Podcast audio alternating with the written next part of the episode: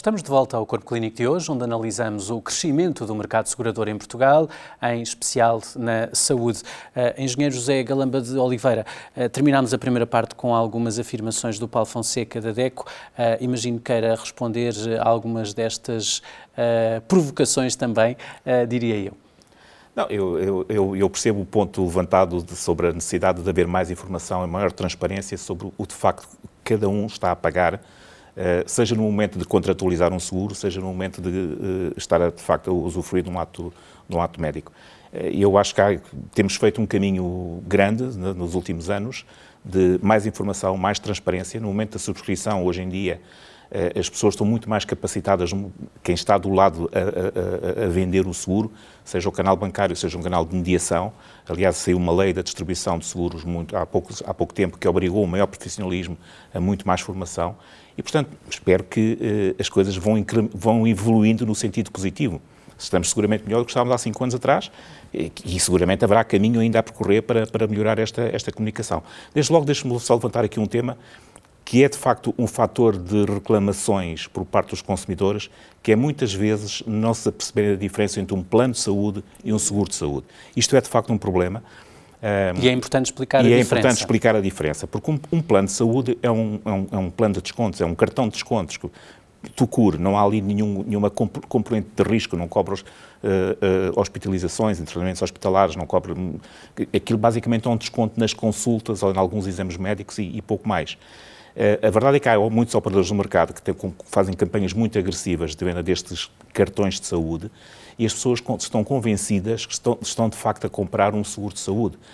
Esta é uma área que não há regulação, não está regulada em Portugal. Esse é um problema. Mas a autoridade competente, no seu, no seu entender, devia atuar mais nessa área? É que neste, aquilo está de facto num vazio, aquilo é um cartão de descontos. É, portanto, a, a, existe uma, uma, autoridade de supervisão da área dos seguros, que tem uma preocupação com, com, o tema com os seguros, mas na área dos planos, aquilo necessita se calhar de mais. Uh, regulamentação ou mais legislação a nível da Direção-Geral do Consumidor, porque, porque é de facto um problema. Uh, uh, Mas é um que problema que também pode, uh, e seguramente está, a contribuir para uma imagem não muito favorável de algumas seguradoras. Não, ou do mercado em si. Do mercado em si, porque as seguradoras estão preocupadas em vender seguros ou contratos de seguro. E depois há outras entidades que vendem planos de saúde. E aquilo muitas vezes não é muito evidente para, os consumidores. E às vezes, quando, quando depois necessitam de facto ou de pagar um internamento hospitalar ou uma cobertura típica de seguro, descobrem que afinal não, não, não está incluído. E esse é um, é um tema que é, que é um tema de preocupação, é um tema que nós já, já aliás, abordámos as autoridades sobre, sobre isto, porque há aqui um caminho grande a, a percorrer aí, sem, sem sombra de dúvida. Uh, José Galama de Oliveira, apesar deste crescimento exponencial que temos vindo a falar de, desde o início deste programa do mercado segurador em Portugal, uh, eu tive acesso a um estudo recente da resseguradora helvética Suíça RC, que garante que nos próximos dois anos vamos assistir a uma desaceleração destas vendas. Gostava de ter a sua opinião em relação a isto. As perspectivas que nós temos aqui em Portugal, o ritmo de crescimento, que não é exponencial, nós chamamos exponencial, mas ele de facto é um, tem sido um ritmo constante, como eu falei há pouco, 7, 8% por ano. Portanto, é mais uma, não é um exponencial, não há uma, uma, uma inflexão da curva, é uma curva mais, mais constante. Acreditamos que ainda há caminho e vai seguramente, eh, pelo menos as perspectivas, falando com os meus associados e analisando o mercado, nos, num curto prazo, dois, três, quatro anos, ainda vamos ver ritmos de crescimento interessantes no, nos seguros de saúde. Uh, alinhados com o passado. Nos tais, não sei se serão sete ou seis ou oito, mas, mas alinhados com os crescimentos do, dos, dos, anos anteriores. Porque ainda há franjas da população muito grandes que não têm seguro em Portugal. É preciso termos consciência de que, relativamente à despesa total da saúde em Portugal, que anda à volta dos 20 mil milhões, uh, os seguros representam 4%. As famílias pagam diretamente 30% desses custos diretos ainda. Portanto, há muita, há, o out of pocket, ou aquilo que as famílias pagam diretamente, sem, sem ser através de qualquer outro esquema de financiamento, ainda é uma fatia muito grande. E para essas famílias o seguro pode ser uma alternativa interessante, porque, né, com, a, ideia de mutualizar o risco. Se todos pagarmos um bocadinho, aqueles que têm o infortúnio de necessitar, pode, podem ser, em termos financeiros, podem ser sacidos e, e, e, ter um payback muito rápido sobre, sobre essa pequena contribuição que fizeram para o seguro.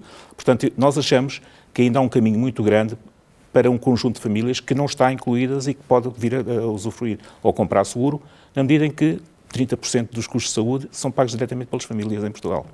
É um dos valores mais altos na Europa. Oscar Gaspar, a mesma pergunta para si. Uh, acha que vamos assistir a uma desaceleração depois uh, deste crescimento acentuado, uh, como esta, esta resseguradora suíça perspectiva, ou nem por isso? não vou aqui entrar numa guerra econométrica entre um engenheiro e um economista sobre se é ou não exponencial, mas minha, na minha perspectiva é claro que vai continuar Nos a crescer. Nos lucros é exponencial? Não, não, não também não. não. Depois podemos é, falar rigor, sobre isso. É rigor, enfim, temos um ano muito excepcional, Exatamente. 2020, que não é comparável com é. nada, porque de facto... De 44 para 110 milhões. As pessoas acederam muito pouco a cuidados de saúde Exatamente. em 2020. Mas, mas o ponto é, Uh, na minha perspectiva, há um potencial muito grande de crescimento dos seguros de saúde em Portugal porque, como, como foi dito, há uma, um número muito significativo de portugueses que não têm acesso a seguro de saúde. Eu diria também, enquanto membro da CIP, que era importante democratizar o seguro de saúde. Neste momento, os tais seguros de, de, grupo são subscritos por grandes empresas multinacionais. Enfim, as maiores empresas do país, por norma, oferecem no seu pacote remuneratório um seguro de saúde. Uma PME portuguesa, uma pequena empresa, tem, tem mais dificuldades em subscrever e em oferecer esse, esse benefício aos seus trabalhadores. Isto é dramático para os trabalhadores, porque todos os inquéritos que nós conhecemos feitos aos trabalhadores vão no sentido de que o benefício que mais almejam é, de facto, uma cobertura em saúde. E, portanto, esta, verdadeiramente, é uma questão a resolver, por exemplo, na por via fiscal. O que acontece é que, mesmo em sede de, de, de IRS, uh, praticamente ninguém consegue descontar o prémio de seguro que paga porque por efeito do tal out of pocket, da despesa que a pessoa tem, por exemplo, com, com medicamentos, já depois não consegue incorporar também uh, o prémio do seguro de, de, saúde que paga. Ou seja, há aqui uma limitação, uma penalização das pessoas que querem ter um seguro de saúde. E, portanto, eu espero muito sinceramente que num futuro próximo, para bem de todo o sistema, nomeadamente até do próprio SNS, que é aliviado quando as pessoas recorrem ao privado ou ao social, para bem de todo o sistema, era muito importante que houvesse a tal democratização da, do, dos seguros de, de, saúde. Também é verdade que há aqui aquilo que algumas pessoas uh, referem como falhas de mercado que, de alguma forma, têm que, têm que ser uh, trabalhadas. O que é que eu quero dizer com isto? a célebre questão da pessoa, a partir dos 65 anos, por exemplo, passar a ter um prémio que muitas vezes é proibitivo para a pessoa. Que o Paulo Fonseca uh, também já mencionou e, há pouco. E, e, que muitas vezes aquilo que se tem defendido é que em Portugal, à semelhança de em muitos outros países, deve haver, deve apontar-se para mais produtos que vão até, que sejam vitalícios. E esta é Até é uma... porque temos uma população muito envelhecida. Exatamente. E, portanto, em Portugal temos esse, eh, essa questão agravada e, portanto, era bom que houvesse mais produtos vitalícios. Agora, tenhamos consciência do que é que estamos a falar. É óbvio que isto Terá tem, o seu impacto. Tem que ter o seu impacto e, portanto, as seguradoras têm que fazer os devidos cálculos para que a proteção vá até mais tarde e, portanto, em anos em que a pessoa até, uh, expectavelmente, vai ter mais necessidades em termos de saúde. Agora, que para as pessoas, em termos de segurança, era muito importante que os seguros fossem muito para além da idade da reforma, isso parece-me óbvio. Paulo Fonseca, uh, retomo o contacto consigo, que nos acompanha através de, de videoconferência. Uh, esta ideia que uh, o Vitor, que, perdão, que o Oscar Gaspar lançava de uma maior democratização do acesso aos seguros de saúde é uma coisa que, que também vê com bons olhos. Sim, sem dúvida. Embora não esquecendo que também temos que olhar para a realidade e perceber também um, o aspecto motivacional do consumidor na procura destes, destes dos seguros de saúde. E muitas vezes falo porque, na verdade, espera do Serviço Nacional de Saúde uma resposta que não consegue ter. E os últimos dois anos foram demonstrativos de tentar impedir ou, de certa forma, não incentivar ao consumidor a utilização do Serviço Nacional de Saúde, pela, pelas lógicas, até mesmo a nível da comunicação social, de suspensão de determinados tipos de atividades. E aqui o consumidor procura, vai procurando outro tipo de respostas, nomeadamente procura através dos seguros de saúde.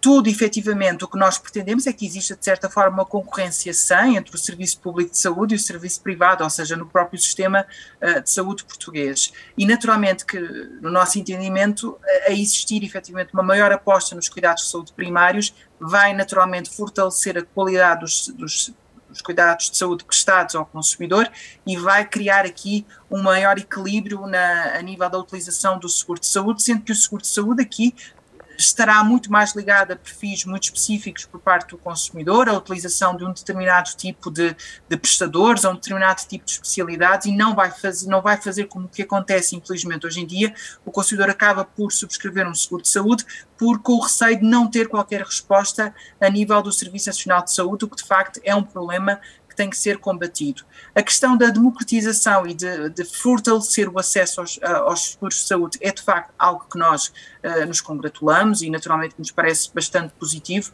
Aliás, a questão das exclusões e a questão efetivamente do consumidor que chega a uma determinada idade e deixa de ter este acesso. Eu lembro muitas vezes os consumidores acabam por se sentir mais seguros quando têm um subsistema como a ADSE, porque sabem que esse subsistema vai continuar e vai acompanhá-lo durante toda a sua vida e muitas vezes os próprios seguros de saúde há um receio muito maior por parte do consumidor, porque sabe que a determinada data ou o prémio efetivamente é proibitivo ou simplesmente as próprias seguradoras não veem qualquer utilidade na manutenção dos contratos, neste caso os seguros de saúde, e o consumidor, efetivamente, como se costuma dizer, fica na mão. E, portanto, aqui deixa de ter algum benefício, algum acesso. E esta realidade tem que ser contornada, no nosso entendimento. Os seguros de saúde são essenciais para os consumidores, devem ser cada vez mais, deve haver maior acesso parte dos consumidores aos mesmos, nomeadamente em termos de acessibilidade económica, em termos de estabilidade, mas é importante que o próprio Serviço Nacional de Saúde possa concorrer, neste caso com os prestadores de cuidados de saúde, possa oferecer a mesma qualidade e não termos as situações em que o consumidor procura a estomatologia ou procura a oftalmologia ou procura efetivamente a própria realização de uma determinada cirurgia porque tem receio que ao fazê-lo no, no, no, Serviço Nacional de Saúde não tenha a resposta em tempo adequado ou não tenha a resposta com a qualidade necessária. Obrigado, Paulo Fonseca. Já retomaremos o contacto também uh, daqui a pouco. Uh, José Galamba de Oliveira, uh, esta, esta, estes comentários que o Paulo Fonseca fazia de um cidadão que vai circulando entre o SNS e necessariamente também a saúde privada lança sempre muitas questões. Estamos a viver um processo de transição digital, onde se fala muito dos dados do doente. As seguradoras têm uma informação que está contratualizada, uma informação mínima que permite, obviamente, verificar uh, se de determinado ato médico em que cobertura é que encaixa, etc. Portanto, há ali um conjunto de controles que é feito, mas é uma informação mínima e que, obviamente, que é validada nos departamentos médicos, normalmente liderados por médicos dentro das seguradoras. Tudo isto é informação muito sensível e, portanto, nós temos uma preocupação muito grande em termos do RGPD, do cumprimento de, do, dos requisitos de privacidade de dados, etc. Uh, e, e, e, temos algumas limitações aí. Temos alguma, se calhar, uh, gostaríamos de ter alguma informação mais até para fazer alguns controles adicionais e poder até fazer previsões sobre tendências. Mas uh, a verdade, a realidade é que temos, a, lei de proteção de dados é a que temos e, portanto, vivemos com isso muito bem.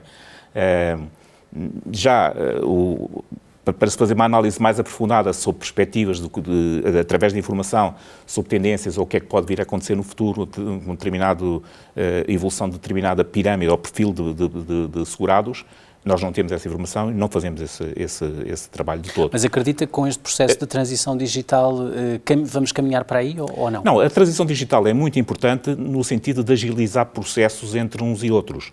Uh, Uh, nós temos de ter consciência. Era esse o meu ponto, ah, precisamente. Okay. Nós, nós, nós, temos, nós temos de ter consciência que as seguradoras, cada uma tem os seus sistemas, os hospitais privados também. Uh, e isto, às vezes, pôr uns a falar com os outros não é uma, uma tarefa muito fácil. Uh, e há seguramente aqui um caminho de, a percorrer, no sentido de, de maior celeridade, maior qualidade nos processos, maior uniformização em, em determinadas tipologias. Por exemplo, se estamos a pedir uma, uma autorização para um determinado ato médico, eh, quem está do outro lado com, num hospital à frente de um check-in, a fazer um check-in para um, para um exame, quer obviamente uma resposta rápida. rápida. E isso, esta, esta, esta transformação digital que está em curso e que já muito se fez, mas que há, outras ideias para, para, para, para, se, se aprofundar, vai seguramente facilitar esse, esse caminho. Não, não, só vamos fazer isso mais célere, com mais qualidade, mas se calhar também a um preço um pouco mais baixo, que no final do dia o que a gente quer é que seguros acessíveis. Se tivermos a seguros acessíveis, vamos chegar a mais pessoas, esse é o, o, grande, o grande objetivo, e por isso temos uma aposta tão forte na, na transformação digital. Oscar Gaspar, esta interoperacionalidade de dados, que era o que eu queria okay. há pouco mencionar, uh, acredita que vai de facto ser efetiva a breve trecho entre não só os grupos privados, mas também, como dizia o Paulo Fonseca, o próprio SNS e as seguradoras? Uh, vamos Sim. conseguir juntar estes três universos? Mas deixe-me aproveitar o, o gancho para dizer que houve ali uma expressão do Paulo Fonseca com a qual eu não concordo exatamente. Na perspectiva dos prestadores privados, nós não estamos em concorrência, não queremos entrar em nenhum tipo de concorrência com o SNS. Portanto, temos a nossa atividade, temos a nossa oferta, recebemos os que é complementar que é complementar e que por vezes se toca com o SNS, nomeadamente no, no, no, combate às listas de espera, por exemplo, ou meios complementares de diagnóstico, mas nós não fazemos concorrência. Quer dizer, os portugueses sabem isso, sabem? Todos os portugueses têm o SNS, podem recorrer ao SNS e, portanto, tudo que, é, tudo que há de segundas coberturas não é concorrencial, é, é, é complementar ou suplementar ou, ou, muitas vezes, de facto, de, de alguma interligação. Dito isto, eu sou daqueles que são francamente uh, entusiastas deste mundo digital acho que será possível darmos mais eh, prestação de cuidados de saúde de forma mais célere, mais económica, mais eficiente. Uh, vejo com muito bons olhos que, por exemplo, no PRR haja uma componente de transição digital.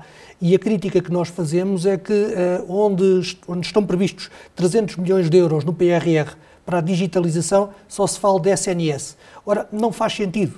Aquilo por que nós, pelo que nós nos batemos é o seguinte: um português típico vai a um centro de saúde, depois vai fazer umas análises, depois vai fazer uma radiografia, depois vai, vai a um, um, um hospital privado, depois vai aviar a consulta, a, a, a, prescrição a uma farmácia. E, portanto, há aqui uma interligação entre público, privado e social e é assim que as coisas funcionam. E, portanto, quando se fala em interconectividade, deve-se falar de todo o sistema. E, portanto, todos nós devemos caminhar de, de forma, de forma uh, focada no sentido de voltando ao, ao chavão, mas que é absolutamente essencial. O doente é que deve estar no centro do, do, do sistema. E, portanto, todos nós, o SNS, os privados, uh, quem quer que seja, tem que, tem que gerir e aproveitar os recursos que temos, que felizmente hoje em dia são bastante melhores do que há uns anos atrás, no sentido de servir melhor. Isso é que faz, faz sentido. E quem não for nesse sentido, sinceramente, vai ficar para trás e vai prestar um, um mau serviço à comunidade. Há aqui um outro tema que eu gostava de introduzir, apesar do, do tempo voar. Uh, José Galama de Oliveira, sentimos todos os dias este aumento, uh, é muito mencionado uh, por toda a comunicação social, da inflação. Um, e antes de passar a palavra ao Paulo Fonseca, gostava também de o ouvir se esta realidade, enfim, da, de, de, uma inflação, de uma inflação quase galopante preocupa ou não o mercado segurador. A inflação preocupa o mercado segurador e não é só no ramo da saúde, é em todos os ramos onde, onde operamos, porque nós, sempre que há um sinistro, seja em qualquer outro tipo de seguros, eh, se os custos aumentam, obviamente que temos, temos essa preocupação de, de ter contas controladas, ter equilíbrio uh, e, e, ter capacidade de ir assumindo as nossas responsabilidades enquanto setor nas, nas, nas várias áreas. Uh, obviamente que a inflação, que neste momento parece estar em crescendo um pouco por todo o mundo e aqui em Portugal também, uh, na área da saúde não, for, não, não, não é diferente, é uma preocupação, mais uma vez, mas, mas sabe que na, área da saúde temos, temos um tema, é que uh, uh, o grosso do, da, da, da, da, atividade seguradora na área da saúde está contratualizada com contratos, os tais contratos bilaterais que falámos, falámos há pouco. E, isso, e é, tem que ser em sede desses contratos tem que estar a resposta, e, e estará. Uh, e, e, portanto, vai depender de caso a caso, mais uma vez, do, do acordo que existir de uma, entre uma determinada seguradora e um determinado prestador, se isso depois, no final do dia, se reflete num aumento de custos ou não. Uh, e, e, e, com que nível é que esse, esse, esse, esse aumento vai depois impactar os prémios no, no, final do dia. Agora, temos de ter consciência de que temos, nós temos algumas, algumas tendências estruturais uh, neste mundo da saúde. Uh, por um lado, e só por, muito, muito rapidamente, só para, para, para, dar uma ideia. Por um lado, temos uma pirâmide etária que vai envelhecendo, ou seja, a carteira das seguradoras, isso tem a ver com a demografia nossa portuguesa, a, a, a, a idade média de uma carteira de seguradora, neste momento, está a envelhecer cada dois anos envelhece 5, 6 meses. Ou seja, cada dois anos que passa, a média etária do, do grupo está, está, um, pouco mais, é um, um pouco mais idosa. Isto, obviamente, que a médio, não é para o ano, mas a médio prazo é um problema, porque à medida que, as, que estes que estas idades vão avançando, uh, o tema das, das doenças crónicas torna-se muito mais uh, prevalentes, por um lado. Uh, por outro lado, o que temos também, e, e eu acho que isto também é, é preciso termos consciência, é que toda esta inovação que existe do lado da medicina, que é muito interessante, e que os consumidores exigem acesso a ela porque têm um seguro. Mas as seguradoras têm que acompanhar. E as seguradoras têm que acompanhar. E esses, não, tipicamente estes tratamentos inovadores, seja na área dos cancros ou, ou de outro tipo de, de doenças que, que, vão aparecendo, são tratamentos que numa, numa fase inicial são tratamentos caros. Uh, uh, e, e, portanto, isso nós temos que também ter capacidade de ir acumulando estes novos tratamentos nos, no, na, na, nas coberturas que temos, sem fazer refletir isso totalmente no, no, no prémio do consumidor, porque não, não podemos fazer, obviamente. E, e, estas, eu diria, estas duas grandes dinâmicas, que é uma, uma saúde que está a avançar muito, por exemplo, no, tema dos cancros, os tratamentos hoje em dia, comparado com há 10 anos, são inúmeros, avançou-se imenso, mas não são coisas de 500 euros nem 1000 euros. Uh, por um lado. E por outro lado, o próprio envelhecimento da pirâmide coloca aqui, diria, um stress muito grande uh, em termos do, do, das seguradoras, sem dúvida nenhuma. Paulo Fonseca, retomo o contacto precisamente para ouvir sobre estes dois últimos temas que temos estado aqui a conversar, sobretudo esta inflação uh, galopante, uh, esperemos que tenha um final rapidamente, mas gostava de ouvir a sua opinião sobre isso uh, e também esta, esta dificuldade que tem a ver com a população portuguesa cada vez mais envelhecida. estes dois temas têm vindo também a merecer alguma preocupação por parte da DECO? Naturalmente.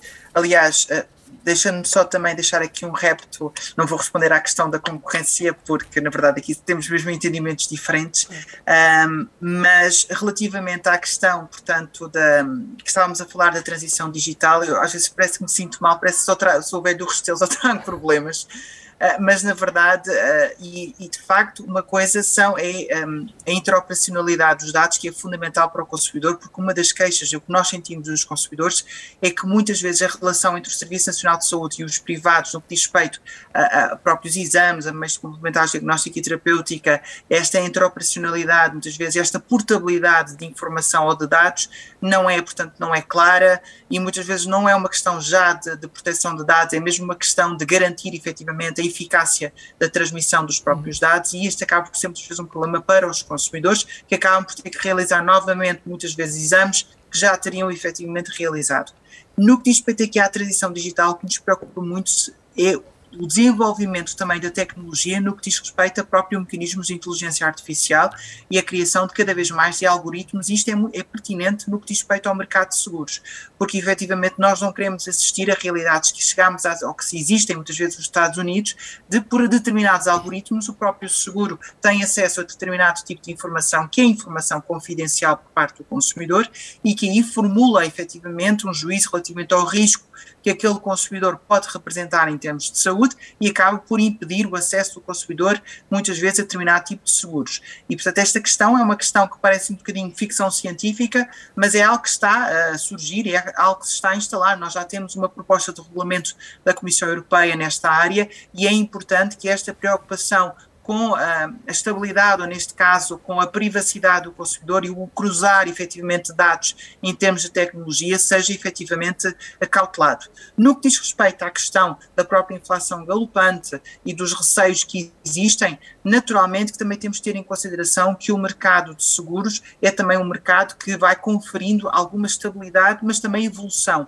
Nós também temos o conhecimento de muitos consumidores que inicialmente as, os próprios seguros não, não, não cobriam determinado tipo de valências, não cobriam determinado tipo de intervenções, uh, de alguns atos médicos não estavam efetivamente cobertos e com a evolução efetivamente uh, do próprio do sistema de saúde e portanto da própria tecnologia acabaram por vir a ser próprios incorporados. Uh, naturalmente que é uma questão que preocupa a acessibilidade económica dos consumidores e aqui particularmente uma população cada vez mais envelhecido, e volto a, frisar a, preocupação que a DECO tem relativamente a, a, muitos consumidores com mais de 65 anos que têm dificuldades não só em aceder a novos seguros de saúde, mas a manter os seus próprios seguros de saúde e acabamos de criar aqui um desnível para o próprio consumidor que de um dia para o outro deixa de ter efetivamente uma cobertura porque simplesmente vai representando um maior risco para a própria seguradora mas aqui também ao lado do próprio Estado, da intervenção do Estado e a cautelar este próprio equilíbrio. Portanto, aí também uma maior preocupação que deve existir por parte uh, do, do Serviço Nacional de Saúde em acautelar que estes consumidores não ficam sem a prestação de cuidados de saúde e, portanto, que a própria qualidade não é colocada em causa em termos de resposta ao consumidor. É uma questão que temos que ir acompanhando, para nós também é difícil fazer determinado tipo de exercícios de futurologia, há, determinado, há muitas questões em cima da mesa, mas também há muitas preocupações um, que eu estou certo que o próprio mercado de seguros vai acompanhando e vai, de certa forma, incorporando e permitindo que o consumidor continuam a beneficiar, porque este é um mercado estável e é um mercado que se quer também e que é importante para o consumidor. Naturalmente que a pandemia trouxe aqui novos desafios, determinado tipo de exclusões que existiam certamente vão ter que ser pensadas ou repensadas pela atividade seguradora, no sentido em que passar a fazer parte ou não dos cuidados de saúde, eh, dos seguros de saúde. Aliás, a pandemia não é só nos, nos seguros de saúde que trouxe aqui desafios, trouxe em vários tipos de seguros e efetivamente em outras atividades uh, e é algo que tem que ser pensado Muito obrigado, uh, no próprio Muito obrigado futuro. Paulo Fonseca. Estamos mesmo a ficar uh, sem tempo. Muito obrigado pela sua participação neste corpo clínico de, de hoje. Notas finais, porque estamos mesmo com tempo muito limitado.